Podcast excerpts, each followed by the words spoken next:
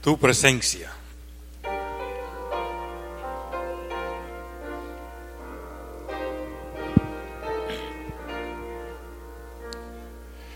Tu presencia, Padre amante,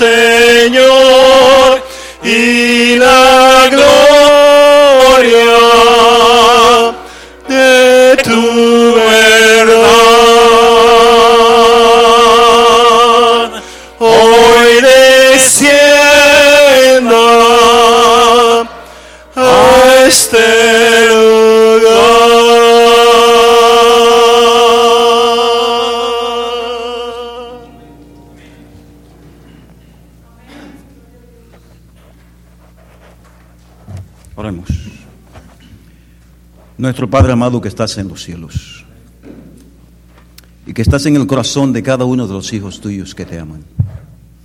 Imploramos tu presencia en esta mañana. Que tu Espíritu Santo sea nuestro invitado especial e impresione cada uno de nuestros corazones para que podamos estar más cerca de ti. En el nombre de Jesús. Amén.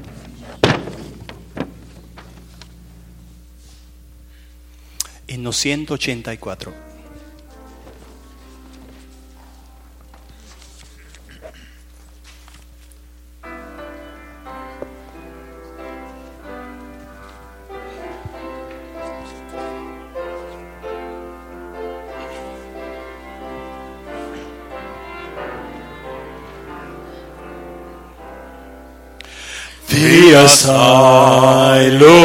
En que triste te sientes y sin esperanza estás. Pero existe un Dios que promete ayudarte y fuerza tu alma tendrá. Nunca te rindas, Cristo ya viene y su rostro pronto verás. Nunca te rindas, Cristo ya viene, nos llevará a su hogar. Este mundo cruel no será para siempre, el mal pronto terminará. Y, mi fe en Jesús cada día es más fuerte, pues sé que Jesús volverá. Nunca te rindas, Cristo ya viene y su rostro pronto verás. Nunca te rindas, Cristo ya viene, nos llevará a su hogar.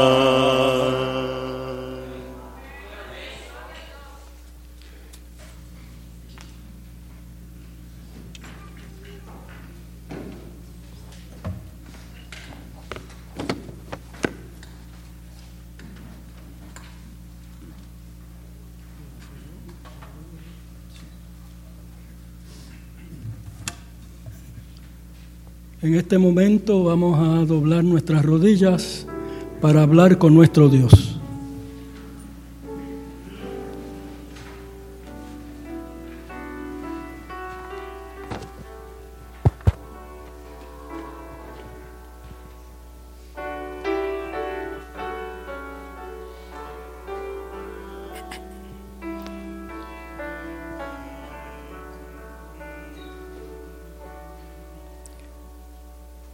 Bendito Dios y amante Padre, alabado y glorificado sea tu nombre en esta mañana. Gracias, oh Dios, por las maravillosas obras que tú has hecho no solamente en nuestras vidas, sino en la propia naturaleza. Estamos en la temporada de invierno, ya casi llegando, y aunque afuera hay frío, tenemos estampas hermosas que por tu amor tú nos das. Sin embargo, aquí tus hijos nos podemos calentar en el fuego de tu amor y en la esperanza de la bendición de tu Santo Espíritu. En esta hora solemne pedimos la unción de tu Espíritu Santo sobre el predicador de la mañana. Que tu Santo Espíritu le llene y que las palabras que salgan de sus labios puedan ser entendidas y vividas por los que escuchamos. Abre nuestros corazones para que eso pueda suceder. Que cada corazón pueda ser sensitivo a la llamada de tu Santo Espíritu. Y que podamos usar esta oportunidad hermosa que tú nos das para echar una mirada retrospectiva en nuestras vidas examinar aquellas áreas que deben ser mejoradas y permitir que tú hagas la obra en nosotros. Guárdanos a cada uno, a cada familia, a cada hogar y que podamos, por tu gracia, unidos a ti, estar listos para tu regreso. Lo suplicamos todo en el nombre de Cristo. Amén.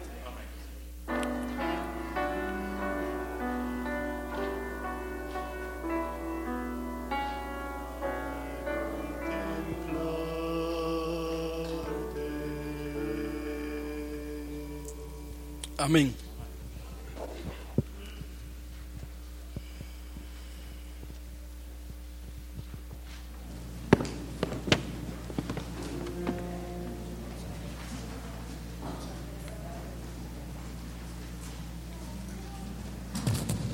Buenos días hermanos y feliz sábado.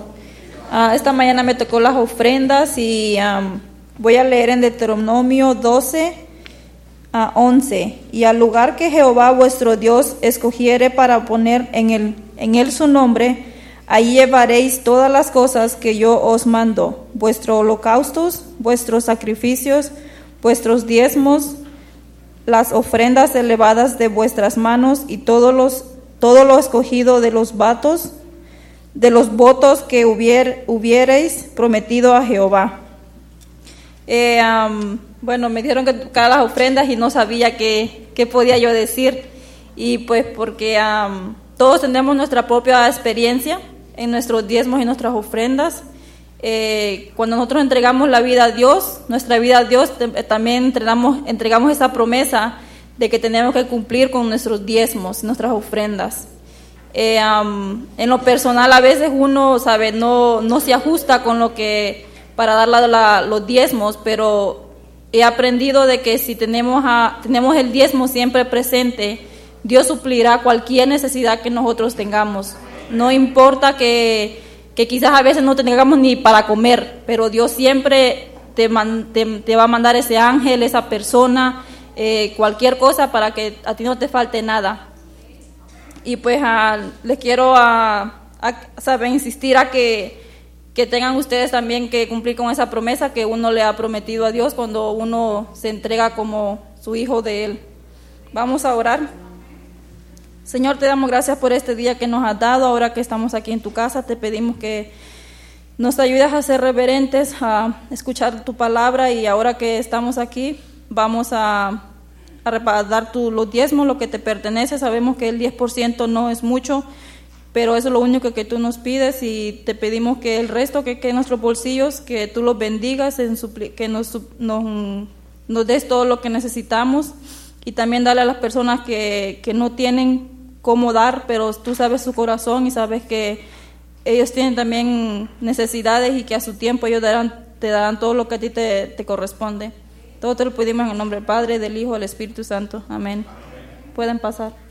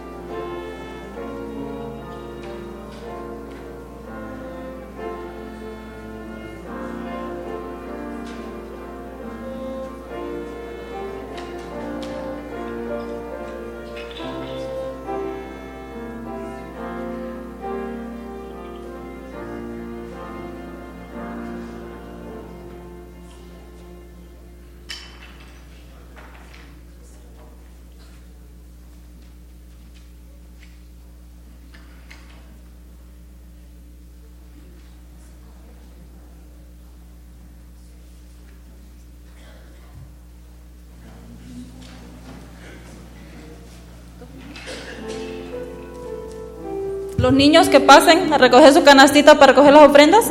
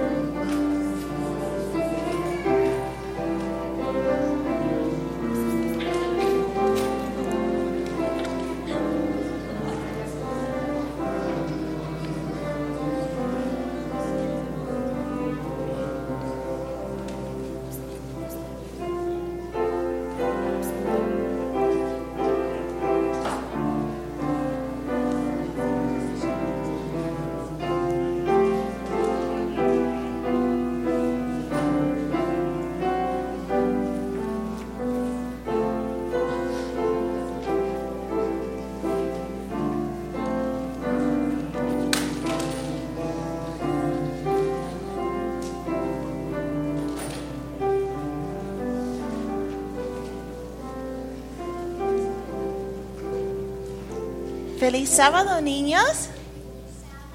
Oh, solo Eliana comió. Feliz sábado, niños.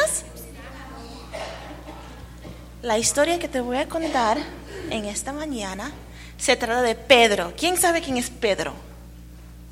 ¿Quién es Pedro, Eliana? Es un niño. niño. Sí, fue un niño, sí. Estoy hablando de Pedro, el amigo, el discípulo de Jesús. Así que Pedro caminó con Jesús, estaba con Jesús cuando estaba en la tierra, pero después que Jesús fue al cielo, Pedro tenía un trabajo. ¿Sabes cuál era su trabajo? ¿Cuál era su trabajo? El vino. Eh, Sí, Jesús vino a la tierra y después que se fue, ¿qué hizo Pedro? Su trabajo era decir a gente acerca de Jesús. Ese es su trabajo. Y Jesús fue diciendo que tenían, todos los discípulos tenían que decir a- acerca de Jesús a toda la gente del mundo. Todo, toda la gente. Todos que conocían, todos, todos de la tierra en ese tiempo. Así que Pedro fue a decir a gente acerca de Jesús. Pero Pedro era judío. Era de ese lugar de, de Israel. Él vivía ahí. Él era judío. Y él hablaba de Jesús a quienes? Otros judíos. Y él hablaba de Jesús a otros judíos y otros judíos. Pero a otra gente que no era judía, no le hablaba de Jesús. Y un día él estaba esperando en un balcón que le cocinaran comida, tenía hambre.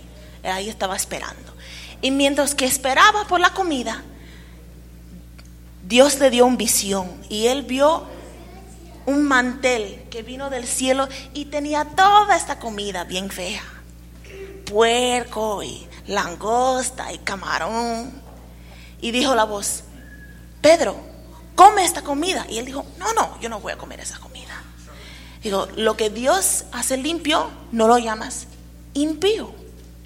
Y lo hizo una otra, cuanta- unas cuantas veces y dijo, yo no sé qué significa eso, qué significa eso. Pero al rato vino alguien, vino tres hombres y, le, dijeron a Pedro, Pedro, mira, hay un hombre, él no es judío, pero él quiere saber de Jesús. ¿Puedes ir a su casa a decirle acerca de Jesús? Y Pedro pensó, "Nah, ah, no sé. ¿Qué dijo Pedro? ¿Sí o no? ¿Sí o no? ¿Qué, qué crees? Sí, claro que sí. Así que él fue a su casa y él hab- habló con ese hombre que se llama Cornelio. Y toda su familia acerca de Jesús. Y Cornelio dijo, sí, yo quiero saber de Jesús. Y yo me quiero bautizar. Y mi familia entera también se quiere bautizar. Gracias por venir a nuestra casa. Y Pedro dijo, mira, gracias por tenerme en su casa. Y mira que aprendí algo, que Dios quiere que nosotros hablemos a, a Jesús a quienes, a toda la gente aquí de Michigan, no, solo a la gente con el pelo rubio, no, a todo el mundo, a todo el mundo. Jesús queremos, que- quiere que nosotros eh, vayamos a, a- a- a toda la gente, no importa cómo se ven, acerca de Jesús, no importa qué. Así que Pedro aprendió es, esa lección ese día y nosotros también tenemos en mente que no importa cómo sean nuestros amiguitos, a nuestros compañeros de clase, no importa quién, tenemos que decirlos, eh, decir a ellos acerca de quién. De Jesús. Ok, ¿quién quiere orar? ¿Quieres orar? ¿Ustedes quieren orar? O pues Eliana, Eliana y después sí. Querida Dios, gracias por este día. Cuídanos que ahora estamos en la iglesia en el nombre de Jesús. Amén. Jesús, am, gracias porque estamos en, en la iglesia que Jesús nos estás cuidando. Amén. Ok, puedes ir a sus asientos ahora.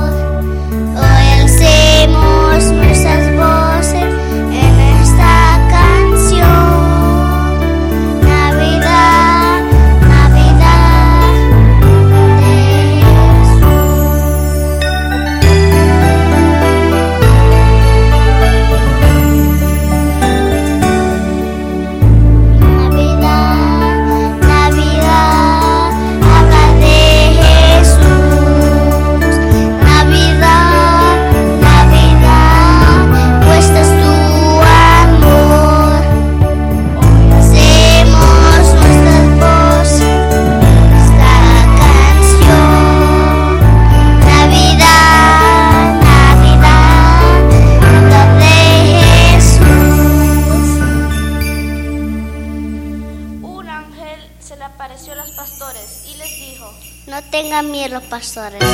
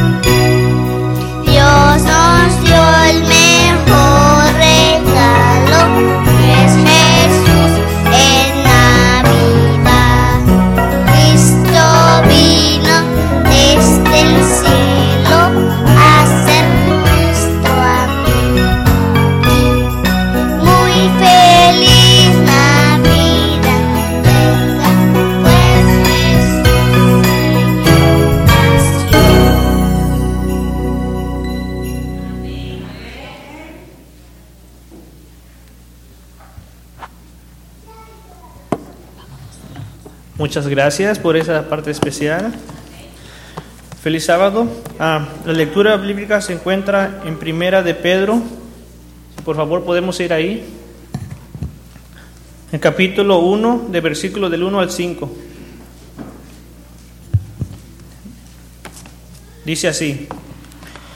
Pedro, apóstol de Jesucristo, a los expatriados de la dispensión en el, pon- en el, en el Ponto, Galacia, Capadocia, Asia y Bitinia, elegidos según la pres- pre- presciencia de Dios Padre en santificación del Espíritu, para obedecer y ser rociados con la sangre de Jesucristo.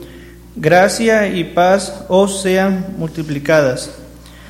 Bendito el Dios y Padre de nuestro Señor Jesucristo, que según su grande misericordia nos hizo rena- renacer para una esperanza viva, por la resurre- resurrección de Jesucristo de los muertos, para una herencia incorruptible, incontaminada e inmarcesible, reservada en los cielos para vosotros que sois guardados por el poder de Dios mediante la fe para alcanzar la salvación que en esta preparada para ser manifestada en el tiempo próspero. Que Dios bendiga su santa palabra. Amén.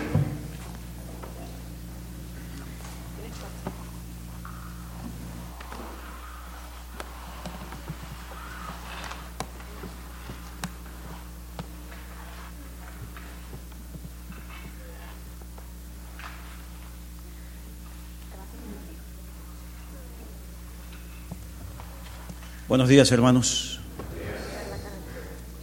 Es hermoso estar en la casa de Dios esta mañana. Escuchar a los niños cantar, orar, es realmente gratificante. Porque la mayoría de las personas que estamos aquí esta mañana, estamos aquí porque nuestros padres nos trajeron a la iglesia. Y gracias a Dios por ello, porque nos dio padres que se preocuparon por nuestra salvación.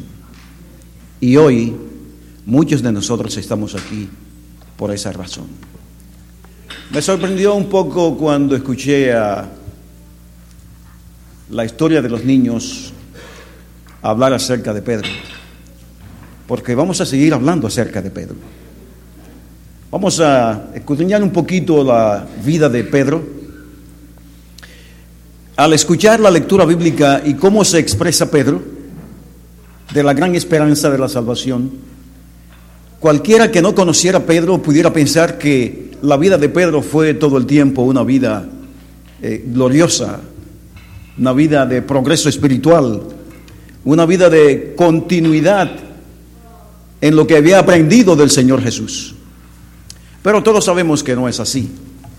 Pedro tuvo que pasar por tiempos difíciles en su vida para después poder expresar la grandeza de haber caminado con el Señor Jesús y de la esperanza bienaventurada y gloriosa que él había abrazado, aunque tal vez en su momento no conocía la profundidad del compromiso que él había hecho cuando aceptó ser un pescador de hombres.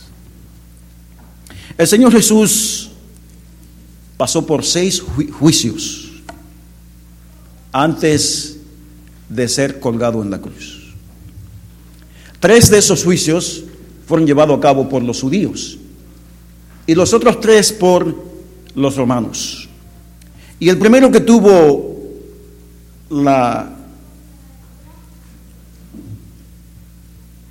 la oportunidad, por así decirlo, de interrogar a Jesús y de juzgarlo, hacerle preguntas acerca de su vida fue Anás. Como todos sabemos, Anás era un oficial entre los judíos y era una persona que ocupaba una alta posición. Por esa razón se le llevó a Anás para que Anás se encargara de su juicio. Pero Anás no pudo llegar a una conclusión con Jesús y entonces lo remitió a Caifás, sumo sacerdote, oficial y al mismo tiempo también era yerno de Anás. Así que había una relación entre estos dos hombres. Y Caifás, finalmente después de interrogar a Jesús y conocer la razón por la cual había sido traído a él, lo refirió al Sanedrín, un conjunto de ancianos y de oficiales de la ciudad, que también tuvo la oportunidad de interrogar al Señor Jesús. Y este grupo de hombres que eran líderes del pueblo de Israel, llegó a condenar a Jesús. Y la sentencia fue la pena de muerte. Él debía morir en la cruz. Pero como el pueblo judío no tenía autoridad para sacrificar a nadie, crucificar a nadie, entonces lo mandaron al Consejo Romano. Y allí una vez más Jesús fue interrogado. ¿Qué personaje y qué prisionero más importante fue Jesús, no? Que va de un juzgado a otro juzgado, a otro juzgado. Pero allí el Consejo Romano tampoco tuvo las agallas, digámoslo así, para decir, sí, tú has sido condenado y vas a ser eh, muerto en la cruz. Así que entonces Jesús fue referido al rey Herodes. Y el rey Herodes comenzó a hacerle preguntas y a burlarse de Jesús. Pero tampoco tuvo una decisión final porque parece que nadie quería tener la responsabilidad de haber condenado a muerte a un hombre que aparentemente no tenía ninguna razón para estar allí. Ninguno de estos hombres tenían elemento de juicio para decir, si tú has sido sentenciado por el Sanedrín y necesitas o tendrás que morir en la cruz. Así que Herodes entonces finalmente lo envía a Pilatos. Conocemos más bien la historia de Pilatos que los demás, los demás jueces que intervinieron con Jesús. Y Pilatos comienza a hacerle preguntas a Jesús. Y de verdad que tú eres el rey de los judíos, etcétera, etcétera. Pero Pilato dice, bueno, yo tampoco encuentro razón para juzgar a este hombre y condenarlo a muerte. Así que como hemos escuchado muchas veces, Pilato se lavó las manos y entonces entregó una entregó al Señor Jesús al Sanedrín y le dijo, "Hagan ustedes lo que crean conveniente." Bueno, ya la sentencia estaba dada, ¿no? Jesús fue condenado a muerte y nosotros pudiéramos decir, bueno, ¿y qué tiene Pedro que ver con todo esto? Pedro no le sentenció a muerte. Pero Pedro tenía en cierto lugar, en cierta forma, una implicación con la vida y con la muerte de Jesús, porque Pedro había seguido a Jesús por tres años. Y es por esa razón que menciono el hecho de que el que escucha a Pedro, los escritos de Pedro, diría, Pedro siempre fue un gran hombre, y en verdad lo fue. Porque esa fue una de las razones por las cuales Jesús lo llamó, porque vio en él un prospecto que luego sería uno de los grandes predicadores y de los grandes mensajeros del Señor Jesús. Quisiera invitarles a abrir sus Biblias en el libro de San Lucas, el capítulo 22, el versículo 31. Lucas 22, 31. Nos dice allí la palabra de Dios que a pesar de que Jesús había advertido a Pedro en varias ocasiones, a velar, a estar atento a lo que iba a suceder con su vida. Parece que Pedro no, tomó muy en serio esta advertencia de Jesús. No. Y dice aquí en el libro de Lucas capítulo 22 versículo 31, Cristo le dijo a Pedro en Getsemaní, y no solamente a Pedro, sino también a los demás discípulos, velen, estén atentos porque la única forma en que nosotros vamos a aguantar las presiones del mundo es si permanecemos de rodillas. Eso no es exactamente lo que, lo que Jesús le dijo textualmente a Pedro. Pero su mensaje fue a los discípulos cuando los encontró dormidos. Fue tal vez un poco de decepción, ¿no? Para Jesús. Que mientras él oraba por los acontecimientos venideros, sus discípulos se dejaron vencer por el sueño y por consiguiente no estaban velando como Jesús esperaba que ellos velaran, al igual que él lo estaba haciendo. Por esa razón la advertencia viene y nos dice a nosotros la única forma de estar en pie y permanecer victoriosos hasta el final es si nosotros nos mantendremos en pie hasta el final si nos mantenemos de rodillas. Porque es el único medio que Dios ha dejado para que sus hijos puedan sobrevivir a lo que este mundo ofrece, a las críticas, a las calumnias, a las persecuciones y a todas las cosas que un cristiano puede enfrentar. Pero además de eso, el mundo espiritual en que nos encontramos y en, el que se encontraba el apóstol Pedro es una lucha que como dice la palabra de Dios, no es una lucha contra carne y sangre, sino contra qué? Contra las huestes satánicas de este mundo. Así que es más fácil luchar con lo visible que con lo invisible, porque desgraciadamente Satanás no se deja ver por nosotros, porque de otra manera lucharíamos con él. La oración es el medio que Dios ha provisto para que podamos recordar, recobrar nuestras fuerzas, hacer contacto con el Padre, fortalecernos y de esa manera ser cristianos que por la gracia de Dios no nos dejemos vencer por el mundo en el cual vivimos y por las tentaciones que éste ofrece. Pero sucedió algo con Pedro.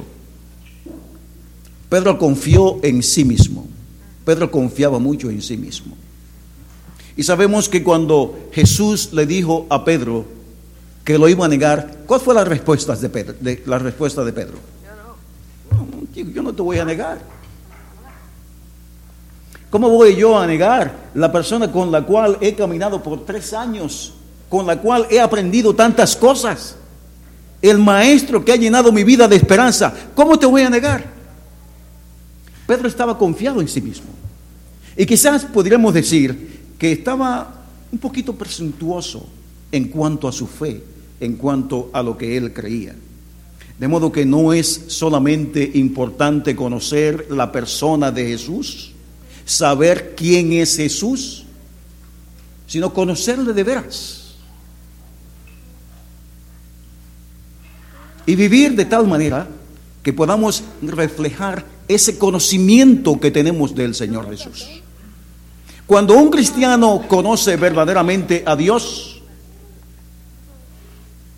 está en el camino que todos andamos. Pero cuando se anda con Dios, es más difícil caer que cuando se anda sin Él. Y esa es la esperanza que nosotros tenemos. En el versículo 54 del capítulo 22 nosotros encontramos que Pedro negó a Cristo.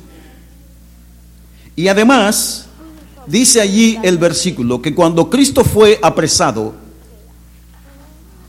Pedro le siguió de lejos. Pedro siguió a Jesús de lejos. A Cristo lo llevaban prisionero y Pedro y Juan venían detrás de él a la distancia. Bueno, ¿por qué razón se habla solamente de Pedro y no se habla de los demás discípulos? No.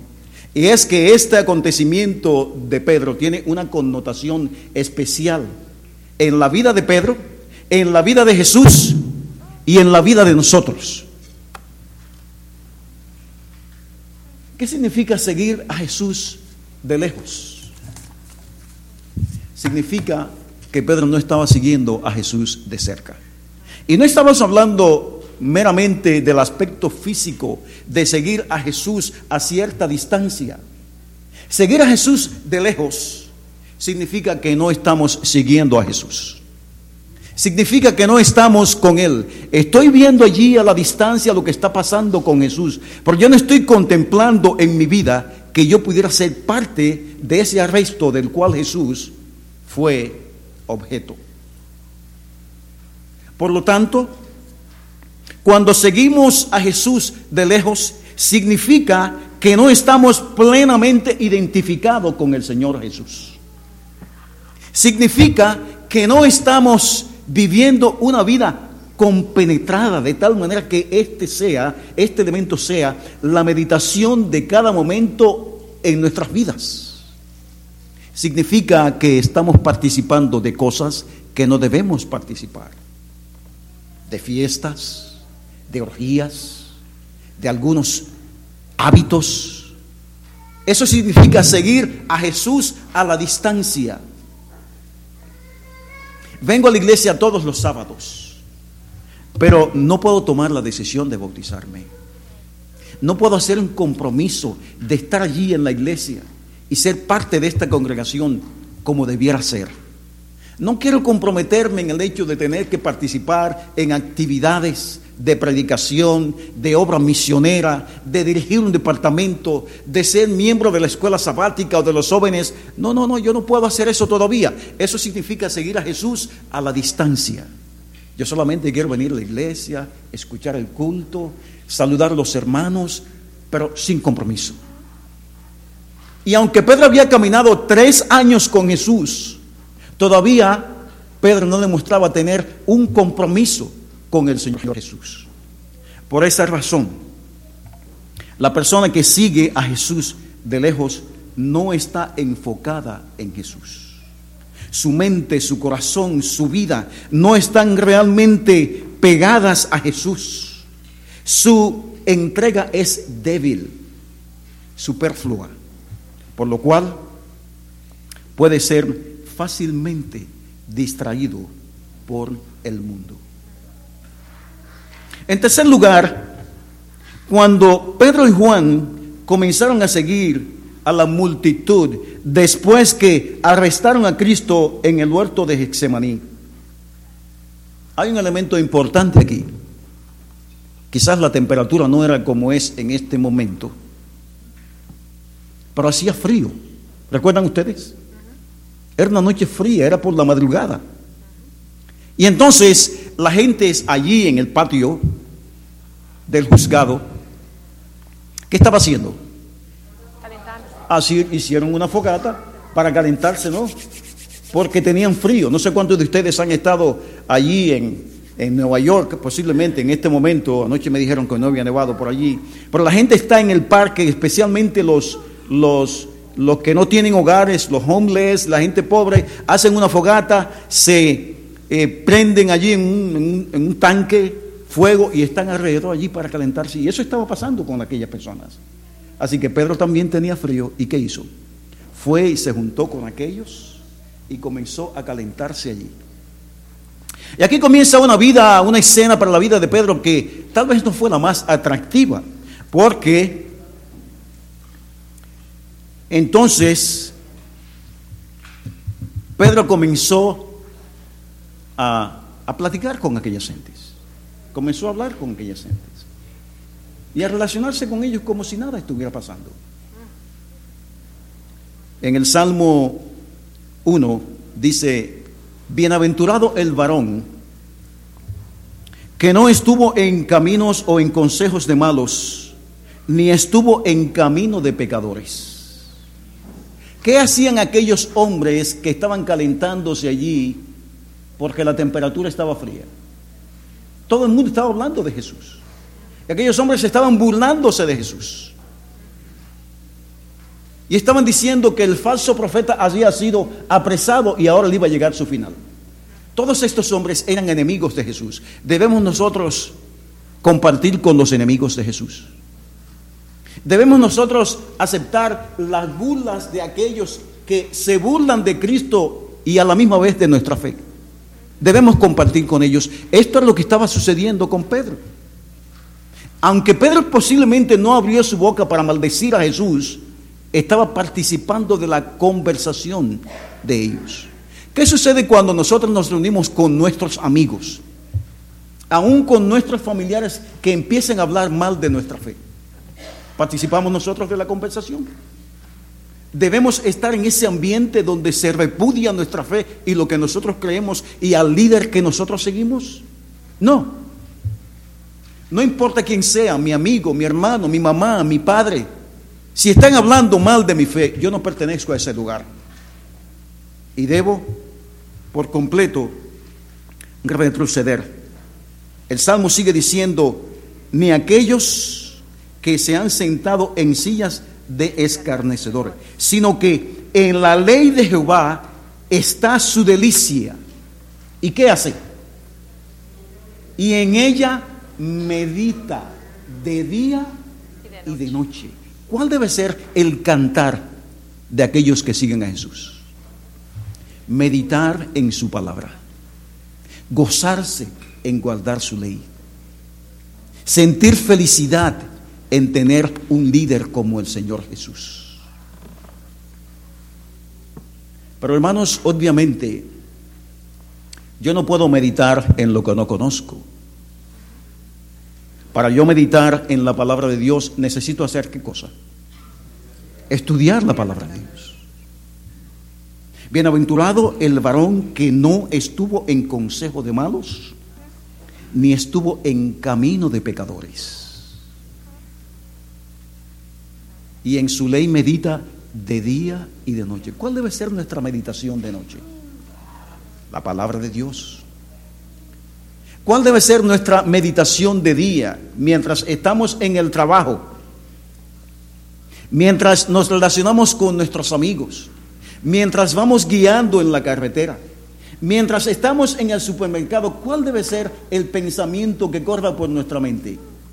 Meditar de día y de noche en la palabra de Dios. Qué deleite sienten aquellos que encuentran en la palabra de Dios un refrigerio. Aquellos que meditan en la palabra de Dios siempre tendrán paz. Y los problemas estarán alejados de su vida, de su mente, porque la mente como se ha dicho, no puede ocupar dos espacios a la vez. En nuestra mente puede ocupar espacio solamente una cosa a la vez. Y si nosotros meditamos en la palabra de Dios de día y de noche, ese es el consejo, meditar en la palabra de Dios de día y de noche, tendremos el consuelo de que Dios siempre está en nuestras mentes, pero más importante aún, siempre vamos a tener la paz de Dios en nuestras vidas. En los versículos 73 y 64 del capítulo 22 de San Lucas, dice, y los hombres que custodiaban a Jesús se burlaban de él y además lo golpeaban. El versículo 64 dice, y viéndole los ojos, y, perdón, y vendándole los ojos, le golpeaban el rostro y le preguntaban diciendo, profetiza, ¿quién es el que te golpeó? Entre todos aquellos hombres allí, verdugos pudiéramos decir, vendan al Señor Jesús y comienzan a golpearlo, a bofetearlo, para entonces burlarse de él como un profeta que no tiene absolutamente nada que ver con la misión por la cual el Señor Jesús vino a este mundo. Vemos aquí tres partes que corresponden a negar a Jesús. El versículo 56 dice, por ejemplo, cuando Pedro por primera vez niega, niega a Jesús, viene una de las sirvientes de el sacerdote y le dice a Pedro allí, oye, pero mientras Pedro se estaba calentándose, calentándose, pero tú eres uno de ellos. ¿Y qué dijo Pedro? No, no, no, no, no. Yo no soy uno de esos que seguía a Jesús. Estás equivocada. Con vehemencia, Pedro niega al Señor Jesús. Y saben ustedes, hermanos, el, hecho es que, ah, al igual que Pedro, también nosotros somos vulnerables porque somos, somos seres humanos. Pedro tenía miedo. Tenía miedo a que a ser arrestado y a pasar posiblemente por la misma prueba que estaba pasando Cristo y aún peor, tal vez. Pedro tenía miedo de ser sometido al juicio de los hombres inmisericordia que sin piedad azotaban al Señor Jesús y él tenía miedo de pasar por esa situación. Y yo me pregunto, ¿por qué razón Pedro tenía miedo? Si caminó con Cristo por más de tres años. A esto me dice a mí que realmente Pedro, realmente Pedro no estaba totalmente compenetrado con el poder del Señor Jesús. Pedro fue testigo de muchas cosas cuando estuvo caminando con Jesús. Y yo me pregunto ahora, ¿hemos sido nosotros testigos de la manifestación de Cristo en nuestras vidas? ¿Cuántos han sentido la manifestación de Cristo en sus vidas? En alguna forma. Yo creo que todos lo hemos sentido. Cuando damos testimonio aquí el miércoles en la iglesia, testificamos acerca de las cosas que el Señor Jesús ha hecho en nuestras vidas, cómo Él nos ha guiado todo este tiempo. Pero tal vez eso no era suficiente para el apóstol Pedro. En el versículo 56, Pedro dice, no lo conozco, en lugar de testificar por Jesús. En lugar de testificar por Jesús, Pedro dice, no, no, no conozco a este hombre. Eso es como negar, digamos, me preguntan a mí si yo soy el padre de uno de mis hijos, digo, no, no lo conozco. Si la policía viniera a mi casa a preguntarme, "Eh, ¿usted es el padre de fulano de tal? Porque él cometió este y este y este error. Y estamos buscando al padre que es responsable por esa persona. No, no, no, no, yo, yo no conozco a esa persona.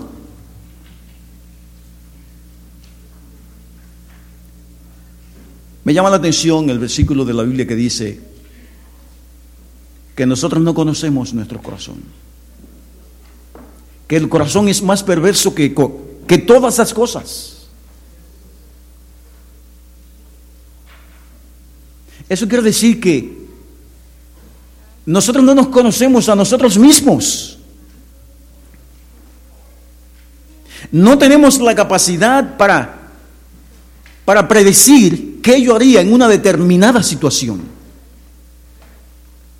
Pero por supuesto, esa capacidad no viene si nosotros no estamos conectados, conectados fielmente con el Señor Jesús.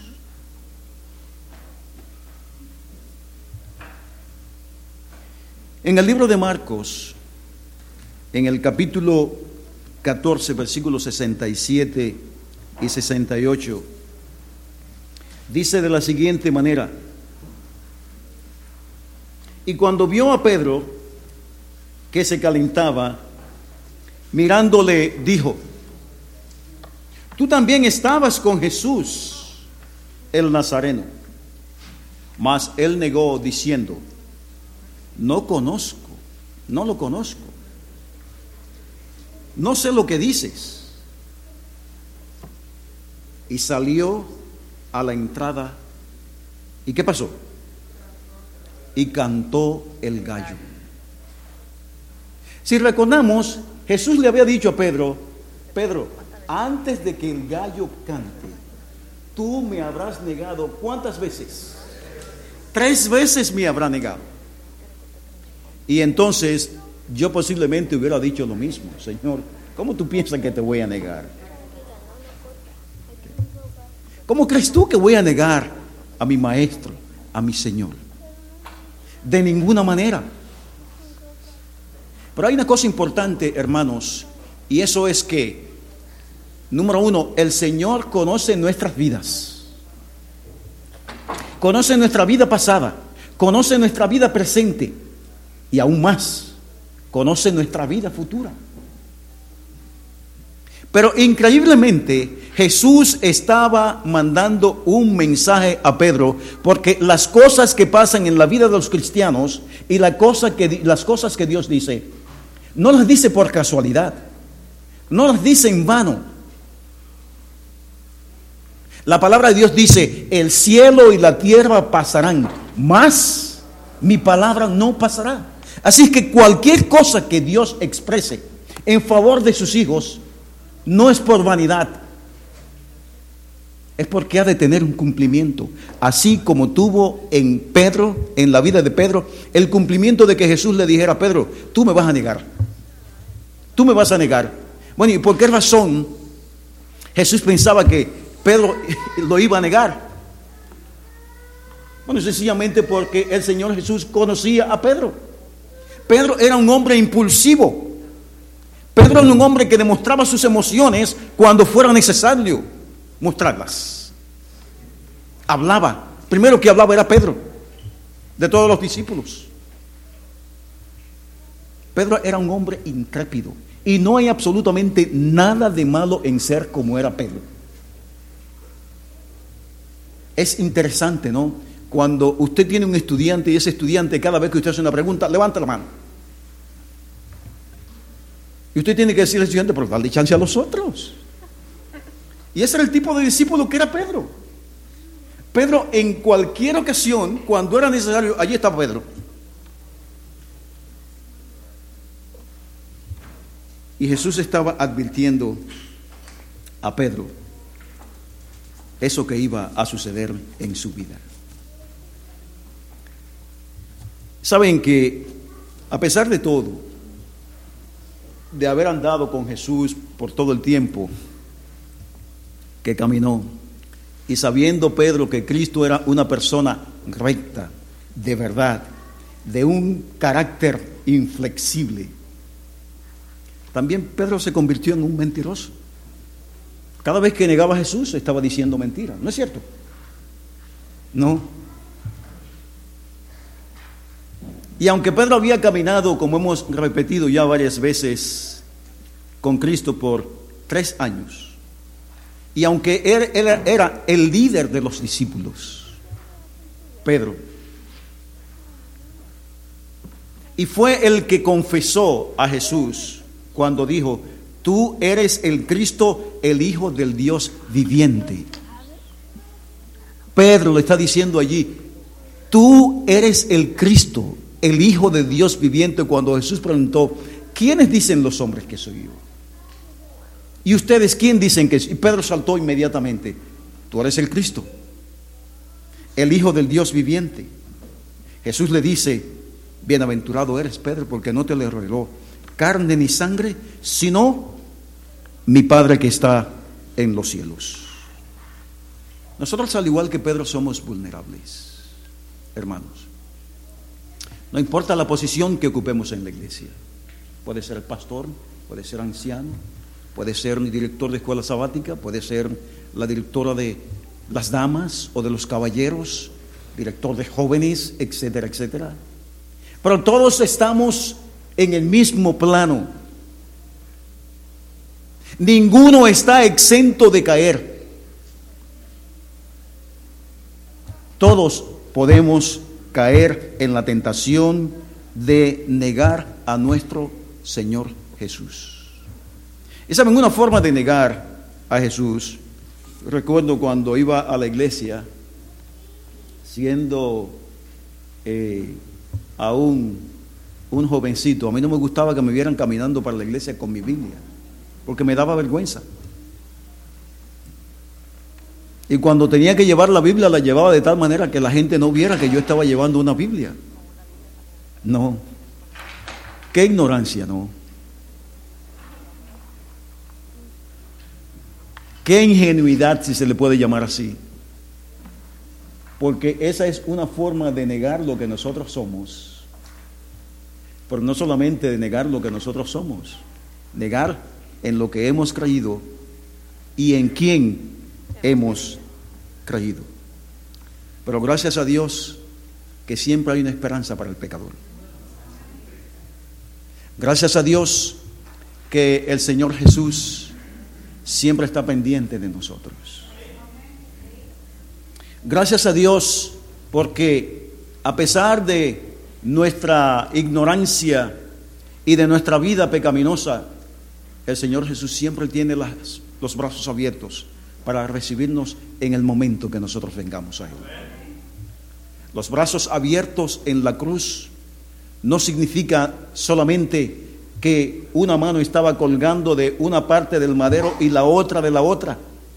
Los brazos abiertos de la cruz significa que cuando nosotros venimos al pie de la cruz, allí está Él para abrazarnos cual ovejas perdidas y llevarnos al redil donde estamos a salvos, bajo a salvo, bajo la tutela y la gracia del Señor Jesús.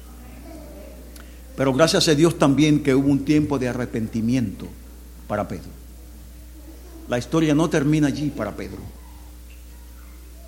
Gracias a Dios que en el momento en que Pedro terminaba, no terminaba aún de hablar, cuando escuchó al gallo cantar. Y entonces, dando vuelta el Señor Jesús, chocaron sus ojos con los ojos del Señor Jesús. La mirada de Cristo. ¿Acaso fue la mirada de Cristo en ese momento una mirada de reproche?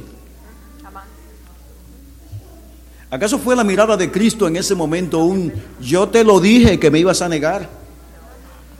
Que tú no tienes fuerza de voluntad, que eres un débil, que eres un mentiroso, que me has negado.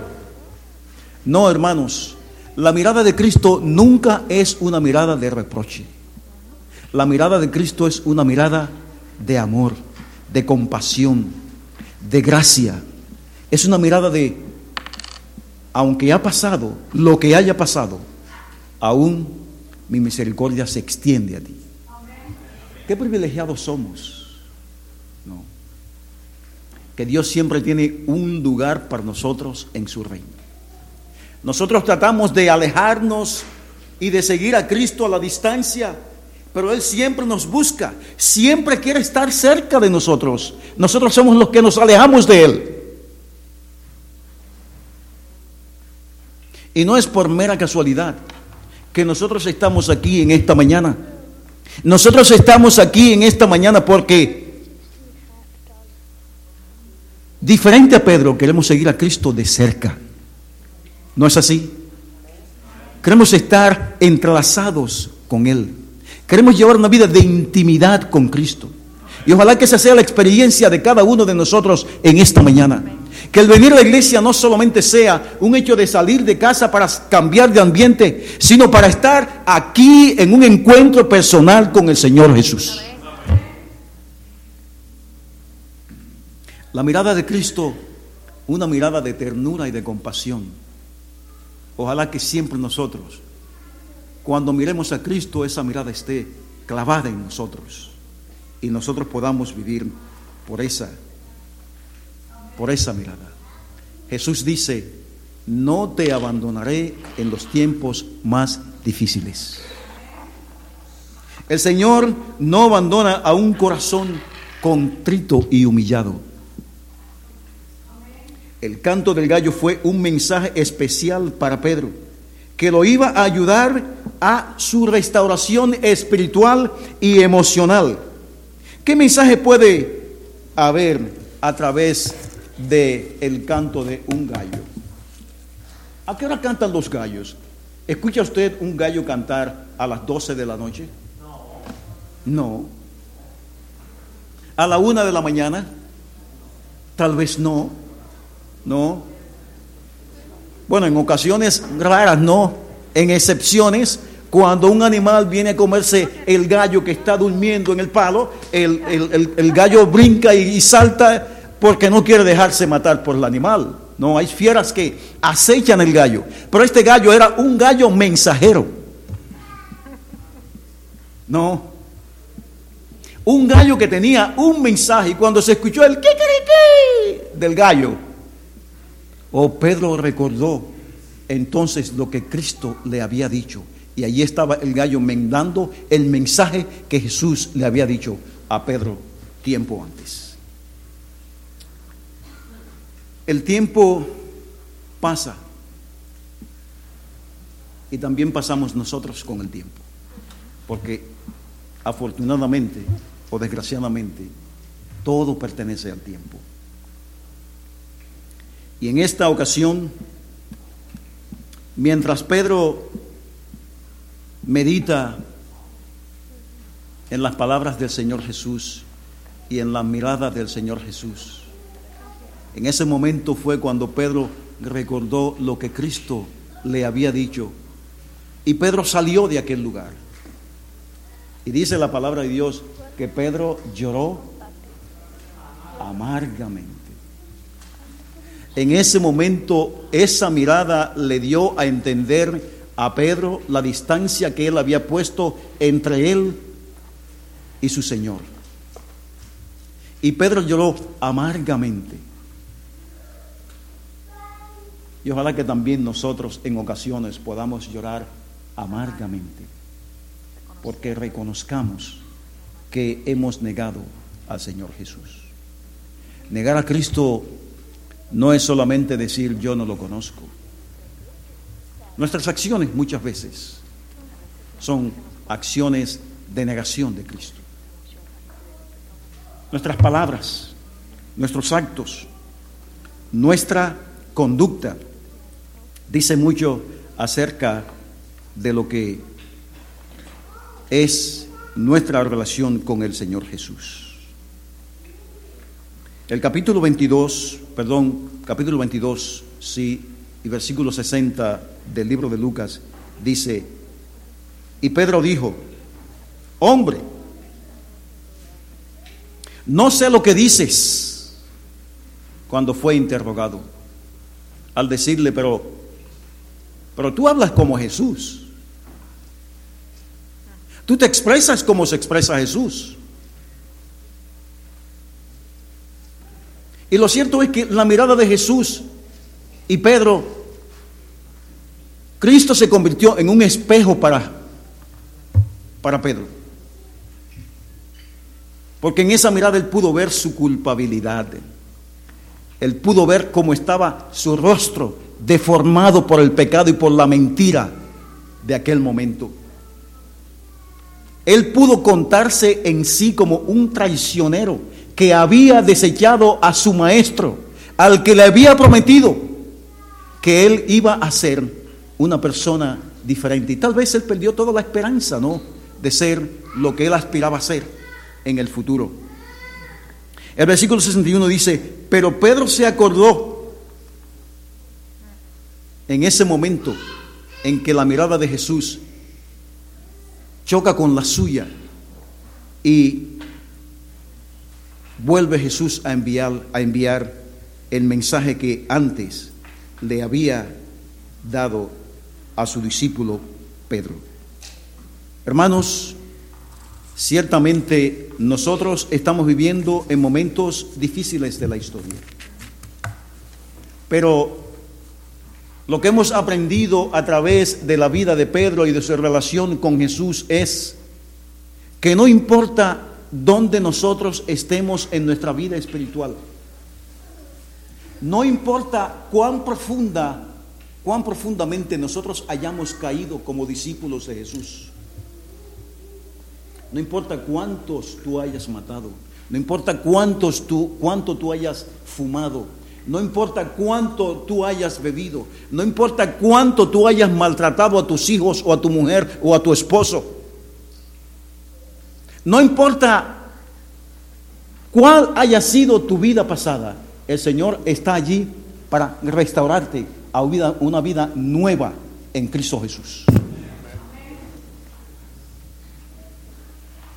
Si acudimos a Cristo, Él también acudirá a nosotros. La promesa es, hermanos, que si nosotros confesamos nuestros pecados, ¿qué cosa hará Él? Exactamente. Si nosotros venimos a Él con humildad y rendimos nuestros corazones a Él, Él estará presto para perdonar nuestros pecados y hacer de nosotros nuevas criaturas. Cuando el gallo canta en la mañana, está anunciando que un nuevo día, un nuevo día, está la expectativa. Y asimismo, hermanos, cuando el gallo canta para nosotros, nos está diciendo, hay un nuevo día delante de ti. Hay una nueva vida delante de ti. Hay nuevas expectativas para tu vida espiritual. Por lo tanto, no debemos tener miedo de venir al Señor Jesús. Cristo mantuvo a Pedro en su mente todo el tiempo. Y aún después de resucitado, Jesús manda un mensaje a los discípulos. ¿Y a quién menciona por especial? A Pedro. Qué bueno. Que Jesús una vez resucitado dice, y dile a Dios que esté allí en esa reunión también. No. Y dile a Peguero que también él puede estar en esa reunión. Y a Otoniel, y a Joel, y a Catá, y a David. Y gracias a Dios que todos podemos estar en esa reunión. Gloria a Dios.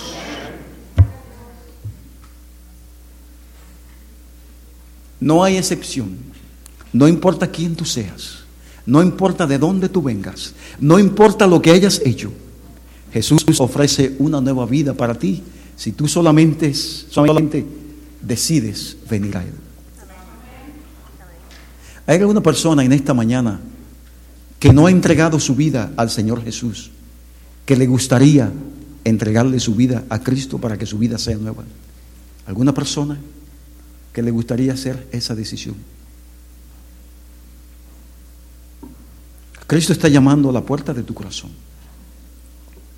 Y Él dice, venid a mí todos los que estáis trabajados y cargados, que yo os haré descansar. Y hallaréis descanso para vuestras almas. Al menos hay dos jovencitos esta mañana que han decidido aceptar el llamado de Jesús. Y esos jóvenes esta mañana van a bajar a las aguas bautismales. Qué bueno que en el reino de Dios hay lugar para los niños, hay lugar para los jóvenes, hay lugar para los ancianos, hay lugar para los viejitos. En el reino de Dios hay lugar para todos. Aun cuando nos hayamos descarriado, si venimos a los pies de Jesús, Él está dispuesto a recibirnos y llevarnos a su gloria.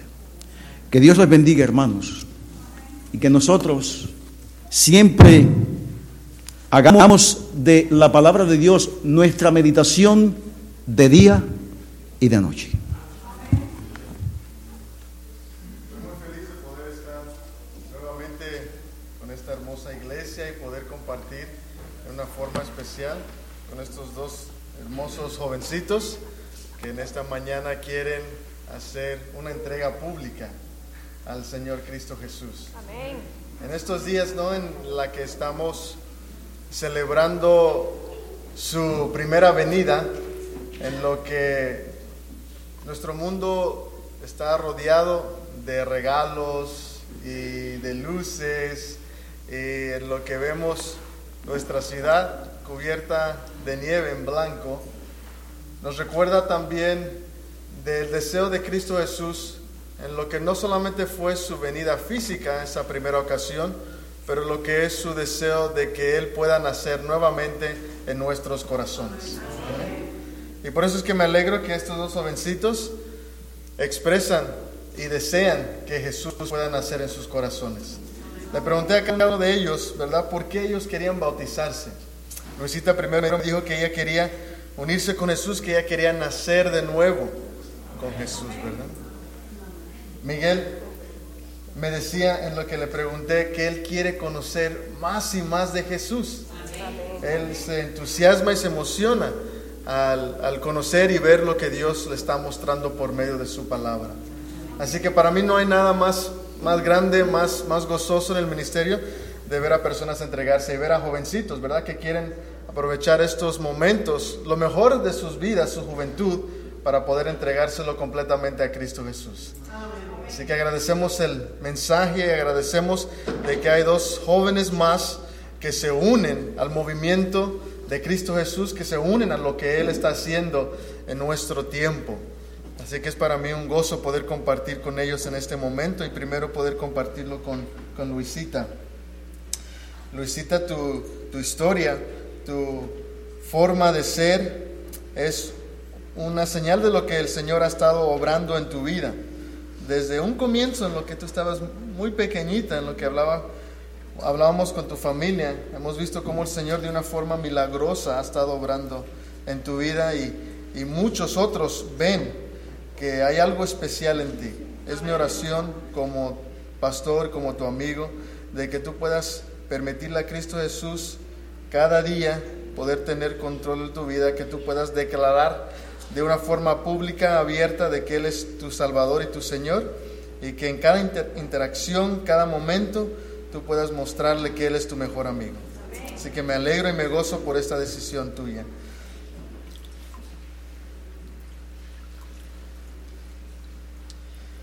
Buen Dios de los cielos, tú eres grande y tú eres maravilloso. Un Señor que obra milagros, Señor, un, Señor que así mientras caminó por la tierra, obraba, sanaba. Señor, hemos visto en la vida de Luisita cómo desde su, su, infancia, Señor, tú has estado obrando en su vida y tú has estado guiándola. Agradecemos, Señor, por este momento en la que ella hace una declaración pública y ella une su vida con la tuya. Agradecemos por su familia, por sus amistades, por su iglesia, que la ama y la apoya, que desea verla crecer, que desea verla seguir en un camino fiel y, y, seguir ser un instrumento para ayudar a otros a conocerte. Ayúdala, Señor, en lo que ella se siga desarrollando, a poder ser un testimonio para ti donde quiera que ella vaya, Señor. Por eso, Señor, yo me alegro con ella y con su familia y con esta iglesia poder bautizarla en el nombre de su Padre que está en los cielos, de Cristo Jesús quien murió por ella y del Espíritu Santo que la guiará el resto de sus días.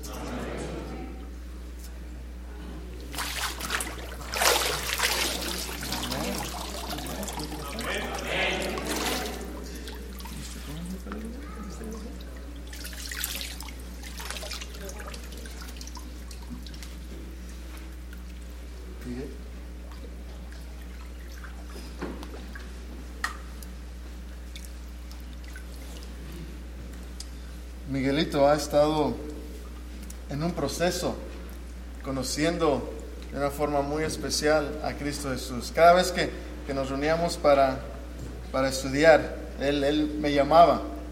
Él, él, me llamaba a mí, no yo a él. Pastor, estamos para hoy, ¿verdad? Estamos para hoy. Quiero estudiar, quiero estudiar. Siempre tenía un entusiasmo y, y teníamos una pequeña tradición, ¿no? En lo que yo iba bajando por la banner él ya estaba afuera esperando. En lo que él veía mi carro, él arrancaba corriendo para ver quién llegaba primero a la iglesia. Y se entusiasmaba y se alegraba. Y yo sé que cuando él dice que él quiere conocer más de Jesús, que eso es algo muy real para él. Él se está enamorando con Jesús y Dios está haciendo una obra grande en su vida. Sus padres, Luis y Maribel, están viendo cambios en él. Eh, sus amigos su escuela, están viendo de que Miguel es un joven diferente, un joven que se está dejando guiar por algo diferente, por alguien diferente, y ese alguien es Cristo Jesús. Nos alegramos mucho, mucho por él.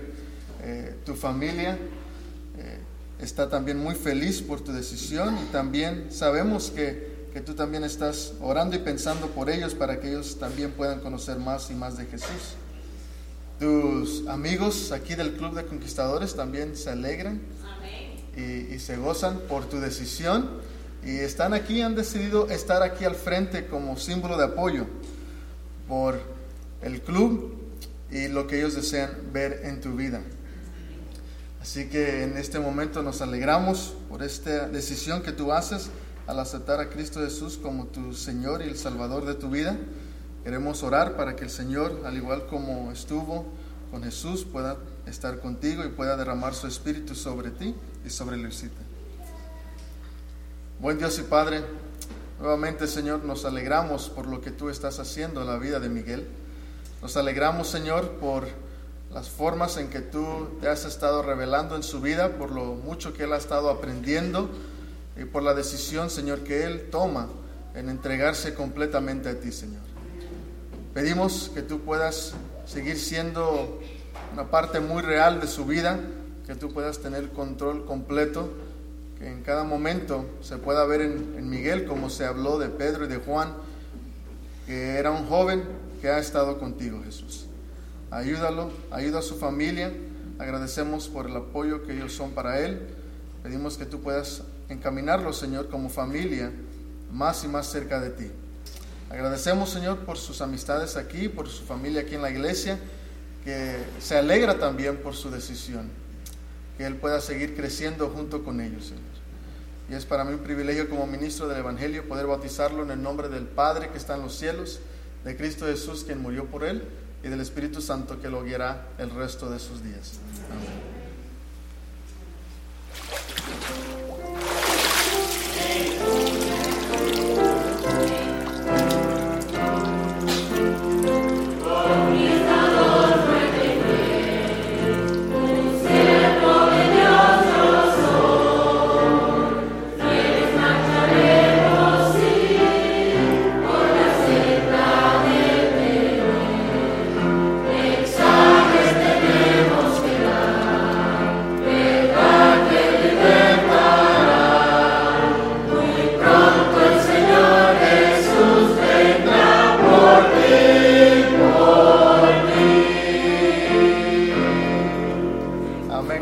Amén?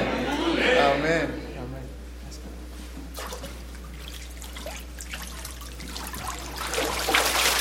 No queremos cerrar en esta linda ocasión sin dar la oportunidad, como bien llamaba nuestro hermano Diógenes, para ver si alguien en esta mañana quisiera de una forma similar expresar su deseo de también unir su vida con Cristo Jesús, de poder permitir que Él pueda nacer en sus corazones y que Él pueda obrar de una forma maravillosa en sus vidas. ¿Habrá alguien en esta mañana que quisiera decir, Señor, yo quiero empezar un proceso de conocerte más? Quiero en algún momento poder entrar en estas aguas, poder, así como lo hicieron en ese primer siglo, así como lo hicieron tus seguidores, tus discípulos, poder hacer una entrega completa contigo. ¿Habrá alguien en esta mañana que quisiera decir, Señor, yo deseo unir mi vida con la tuya? No queremos cerrar sin dar la oportunidad a que alguien pueda tomar esa decisión. Lo mejor que podemos hacer en este momento es darle a Jesús el regalo de nuestras propias vidas. Amén. ¿Habrá alguien que quisiera en este momento, en esta mañana, expresar su deseo de poder unir sus vidas con Jesús? Bueno, cerramos en esta mañana con una oración para que el Señor pueda ayudarnos a poder crecer, ayudarnos a poder estar más y más cerca de Él. Vamos a ponernos de pie para nuevamente pedirle que Él pueda estar con nosotros durante estos momentos. Buen Dios y Padre, estamos tan alegres, tan gozosos, Señor, por la entrega que hemos visto de estos dos jóvenes, Señor, estos hijos tuyos, que deciden, que declaran esta mañana, Señor, ser hijos y hijas del Rey del universo. Agradecemos, Señor, por esta iglesia, por el apoyo que ellos son, a cada persona, por cada joven que hace esa decisión.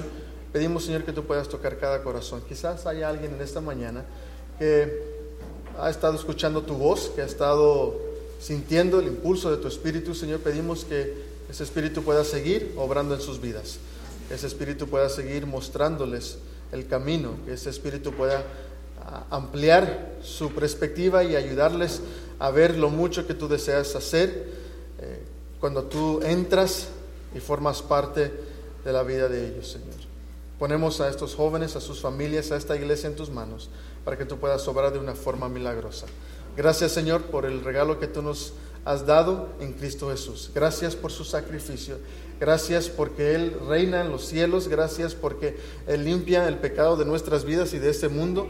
Gracias porque muy pronto lo veremos en las nubes y muy pronto estaremos con Él por toda la eternidad. Nos alegramos y esperamos en ese momento. En el nombre de nuestro Señor, nuestro Salvador Cristo Jesús oramos. Amén. Dios les bendiga.